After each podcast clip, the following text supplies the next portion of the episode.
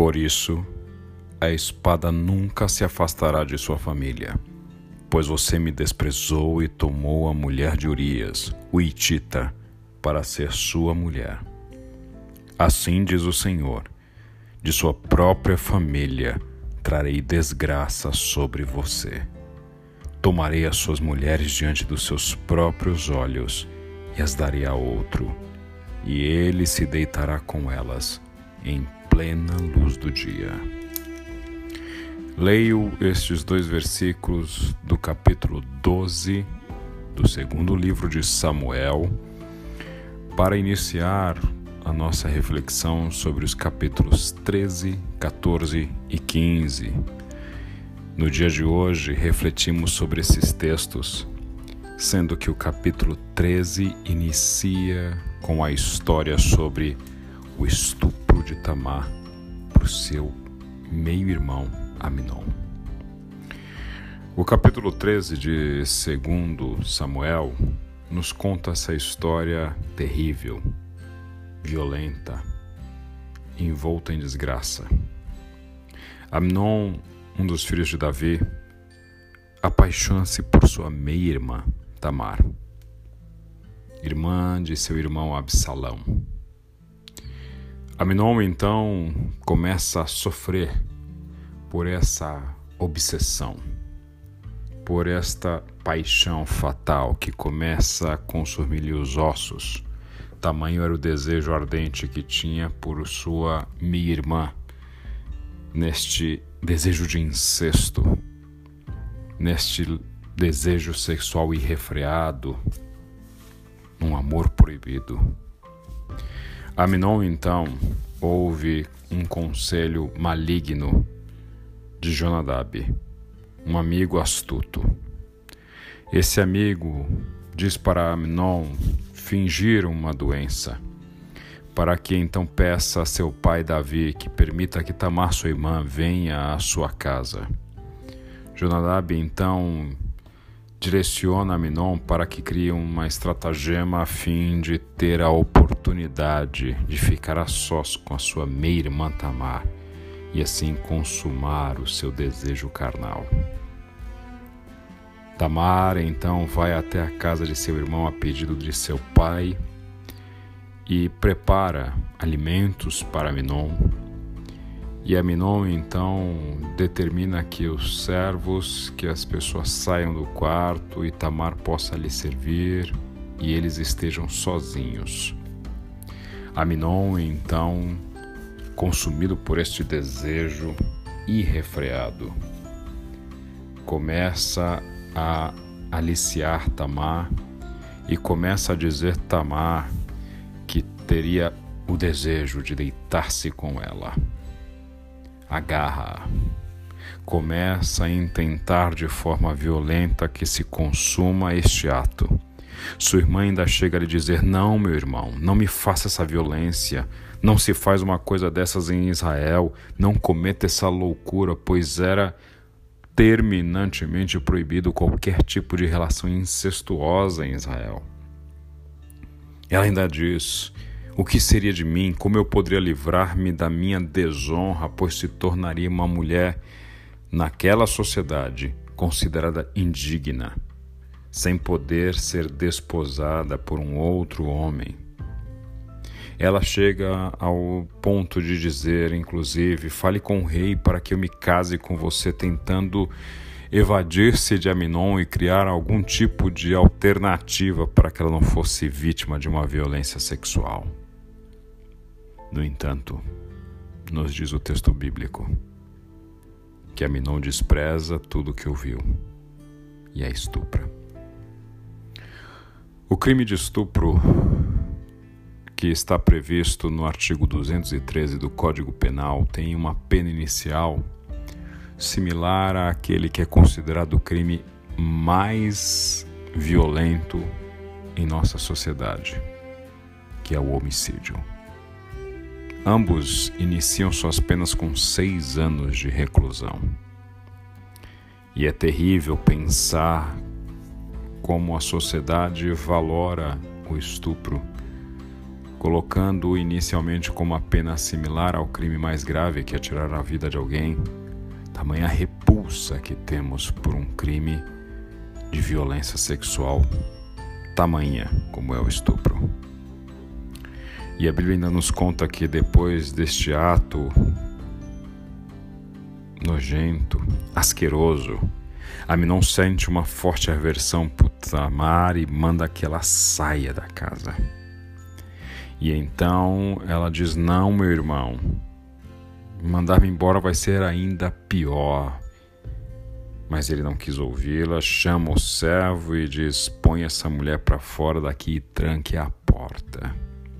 Tamar sai em aflição, sentimento de luto. Tamar rasga sua túnica, a túnica longa que era usada pelas meninas virgens. O tipo de roupa que denotava sua pureza sexual numa sociedade tão machista que exigia esse tipo de vestimenta para uma mulher. Ela se põe a caminho, com a roupa rasgada, com as mãos sobre a cabeça, chorando em alta voz, até que seu irmão Absalão a vê lhe pergunta e ela então conta a história tétrica do estupro de seu meio-irmão Aminon. Davi também fica sabendo da história, se esfurece, fica indignado, mas não falou nada. Não tomou nenhuma atitude.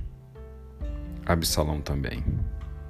Mas Absalão guarda em seu coração esse desejo de vingança que o consome, que arde em seus ossos. Ele queria o sangue de Aminon. E esta vingança, de fato, foi um prato que Absalão comeu frio.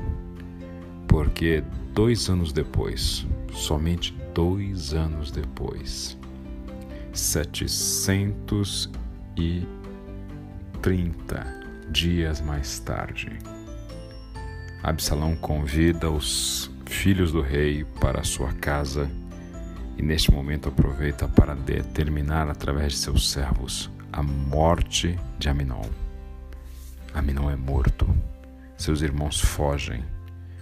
Chegam informações desencontradas, mas definitivamente Davi recebe a notícia de que Aminon foi morto por ordem e mando de seu meio-irmão Absalão. Desta forma, na casa de Davi ocorre a tragédia de entre irmãos ocorrer um estupro e um homicídio.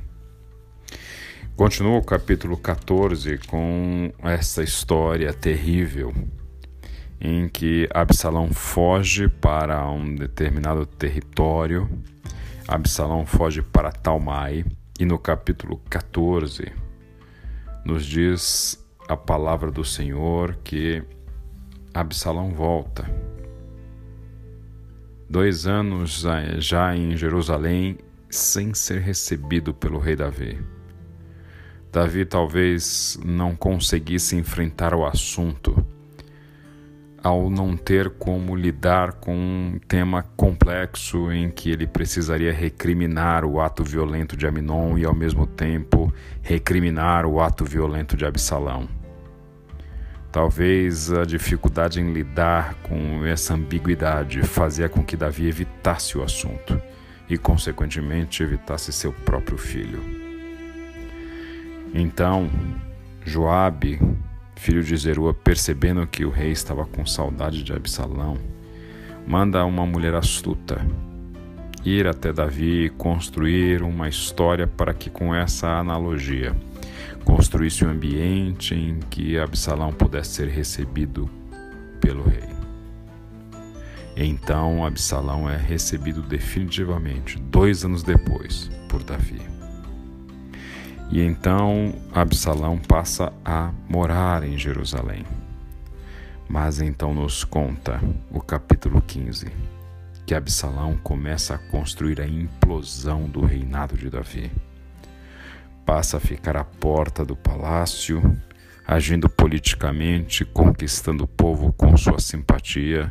A Bíblia, inclusive, nos conta que era um homem muito belo, sem defeito, E então, esta combinação de uma pessoa bonita, inteligente e astuta como Absalão vai minando por dentro o reino de Davi. Absalão constrói o apoio político necessário para dar um golpe e desta forma Davi precisar fugir. O povo vai vendo aquela caravana em que o rei Davi e sua família foge do seu próprio país e começa a se lamentar vendo esta jornada de fuga. Davi chega ao ponto, inclusive, de determinar que a arca não vá com ele, pois os sacerdotes tinham a intenção de sair com a arca de Jerusalém junto com Davi. Davi diz: Não, se for da vontade do Senhor, eu voltarei para cá aonde está a arca do Senhor. Estes três capítulos nos contam uma passagem que não se encerra neles, que é desta tragédia que se abate sobre a casa de Davi após esta violência sexual iniciada por Aminon contra sua meia-irmã. Em relação a este caso, eu gostaria de fazer uma pequena, breve mas extremamente importante reflexão com cada um de vocês. O modelo de comportamento bíblico imposto para o cristão, de acordo com a ética de Jesus, é o modelo de comportamento frente às injustiças, frente às violências do bom samaritano. A parábola do bom samaritano revela-nos o padrão estabelecido por Cristo para que seus servos lidem com as mazelas e injustiças e violências do mundo. Nessa parábola, Jesus revela o quão inaceitável é viver impassível, alheio à dor do outro. Qualquer religião para Jesus é vazia de significado se não mobilizar a cada um de nós no sentido de nos envolver com a dor do próximo. Por isso, na parábola de Jesus, fala-nos sobre o sacerdote que passa pelo homem ensanguentado, vítima de violência e não faz nada. Do levita, e somente o samaritano, então, se compadece, se envolve e age para mitigar a dor deste próximo. Desta feita, Desprezar e ignorar a dor do outro é sinal do adoecimento da alma, da perda da capacidade de se indignar, da perda de nossa humanidade, da perda da ligação que ainda tenhamos com o coração de um Deus que se enfurece diante da prática da injustiça. É patético assim e repulsivo pensar que enquanto Aminon estuprava sua meia-irmã, os servos da casa, parentes, amigos, talvez ouvissem os gritos de Tamar. Há de se pressupor que quando Aminon chama o servo para tirar Tamar do quarto, este servo tinha a capacidade de ouvir Tamar gritando por socorro. Chega a causar náuseas pensar que até mesmo o pai de Tamar, o rei Davi, ao ouvir a história, se indigna. Sim, só isso. Davi não toma nenhuma ação. Davi não repreende Aminon. Davi sequer chama Aminon para entender o contexto dos fatos. Davi não manda prender Aminon. Davi não faz o que seria determinado de acordo com a lei mosaica, apedrejar Aminon. Davi sequer envolve-se. Não enfrentar as injustiças e assim se acomodar a elas nos faz tornarmos cúmplice destas injustiças. A ética do reino de Deus não comporta presenciar as injustiças e tornar-se alheio a elas. Ser um imitador de Cristo, e como Davi, que foi denominado um homem segundo o coração de Deus, importa em indignar-se e enfrentar o mal. Caso contrário, A questão que fica é até que ponto somos diferentes dos que praticam a maldade se silenciamos frente às injustiças. Davi falhou terrivelmente.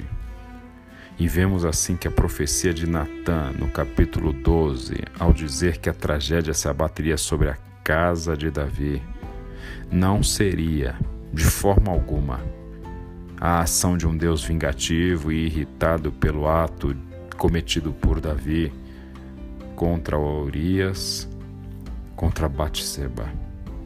Na verdade, esta tragédia era somente consequência dessa deturpação de caráter de Davi. Como marido, como pai, Davi perdeu-se. Perdeu suas referências e quando perdemos as referências, a tragédia é uma consequência natural a ocorrer em nossas vidas. Para lutar contra isso, jamais deixe de passar pelo homem machucado no caminho e entender que este não é um problema seu. Indigne-se. Haja. Estenda sua mão a dor e a violência do teu próximo também é tua. Que seja assim comigo e com você, em nome de Jesus.